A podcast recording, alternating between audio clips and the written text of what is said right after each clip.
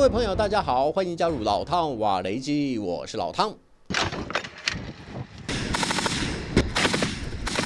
俄军重机枪班在战事激烈的胡利达尔对乌克兰的反攻部队展开回击。班长说，对方至少派出一个步兵营的部队往他们驻防的方向前进。胡利达尔是乌克兰反攻行动的主战场之一，双方在阵地争夺中激烈交战。现在，俄军凭借着步战车的炮火压制，即将夺下一处乌军据点。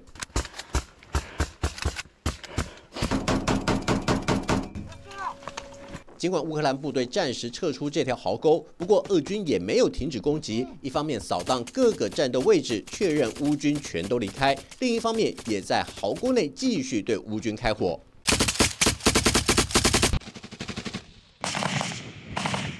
乌克兰展开反攻行动已经超过三个星期，但是整体进展并不如预期。就连总统泽伦斯基也承认的确如此。不过，他也为乌克兰官兵讲话，强调有些人以为反攻行动就像是好莱坞电影，而且期待马上就会出现结果。可是战争并非如此，因为这是人命关天的大事，要付出宝贵的性命作为代价。法新社的分析报道指出，乌克兰在大反攻的过程中，并不是节节胜利，也有遭遇损失的时候。因为俄罗斯部队在攻守方面，无论在战术执行或战略部署上，都不再像过去那么僵化，而且部队的攻势也变得更为强悍。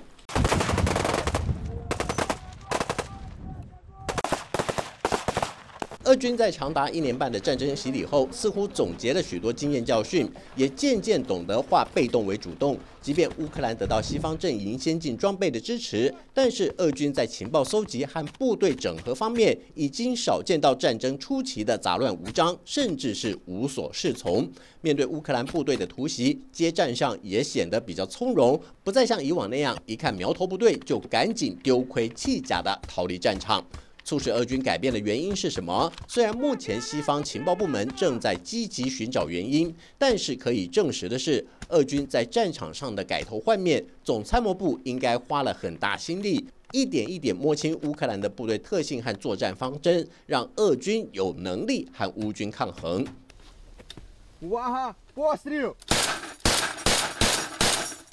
担任进攻阿夫迪夫卡的乌克兰陆战第三十五旅正在使用遏制的 AGS 腰拐自动榴弹发射器对俄军阵地发动攻击。陆战三十五旅官兵向美联社记者透露，在与俄军的多次交手中，他们不断击退敌人重型装甲部队与步兵的协同攻势。尽管这支陆战旅展现出高度的信心，坚称一定能够赢得胜利，但是英国情报部门的分析却没有这么乐观。原因是从他们搜集到的情报，加上乌克兰国防部提供的讯息来看，虽然官方的说法称反攻行动是从三路展开，但是实际上却有六处主战区，这对反攻部队来说，负担超过他们能够承受的极限。众所周知，乌克兰是从扎波罗热展开反攻，奥里西夫成为双方的交战热区；而在顿内茨克首府顿内茨克市的南北两端，也开辟了胡利达尔、马林卡和阿夫迪夫卡三条战线，再加上原本就在巴赫姆特近郊的战斗，以及北顿内茨克的利曼战区。即便在反攻行动展开前，乌克兰宣称已经新编成十支以上的作战单位要投入反攻战斗中，但是从地图上来看，在这条绵长的战线上，六个主战区实际能部署的部队最多不超过三个旅。要是再加上战损的话，真正能作战的主力恐怕还要再打点折扣。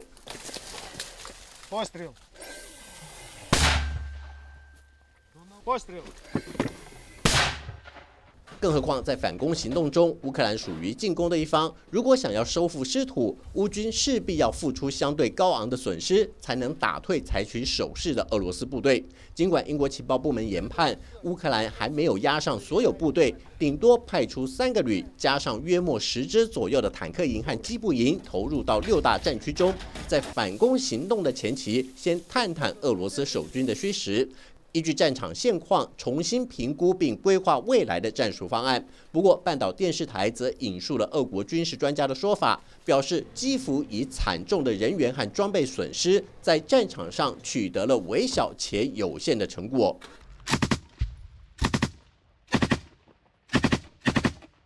法新社表示，俄罗斯军事专家所说的成果，应该是指乌克兰在巴赫姆特的战斗。派驻在这里的乌克兰第三突击旅，剽悍的作战风格早已经名闻全球。乌克兰国防部副部长玛利亚尔就这么形容：部队正在向前推进，一小步一小步拿下被敌人占领的土地。乌克兰地面部队指挥官瑟尔斯基也说，俄罗斯正在调集最具战斗力的部队前来保卫巴赫姆克，但是他的部队已经控制住这里的战略高地和森林区，赶走入侵者只是时间上的问题。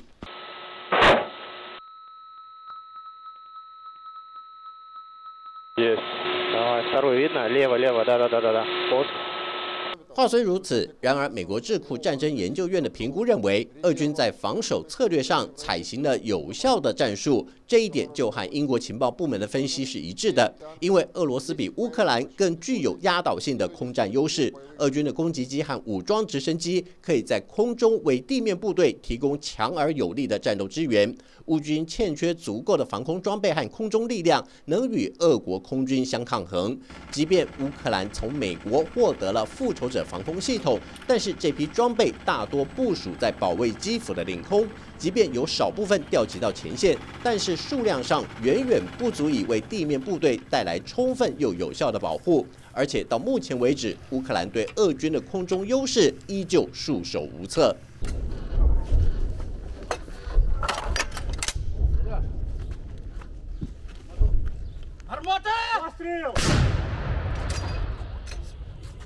使用美制 M 幺幺九榴炮的乌克兰第六十七旅负责利曼前线的重型火力支援任务。虽然这型火炮有效压制俄军的反击，但是战争研究院的报告却指出，乌克兰在经过三个星期的反攻之后，仅仅向前推进了一百多平方公里。缓慢的进展速度有可能对乌军带来不利的影响，因为俄罗斯可以趁此机会继续强化他们的防御攻势，增加乌克兰的反攻难度，进而减缓乌军的反攻节奏。如此一来，这场战争会毫无疑问的继续下去，甚至让焦灼的战况拖到明年。好了，就到这里，我们下次见。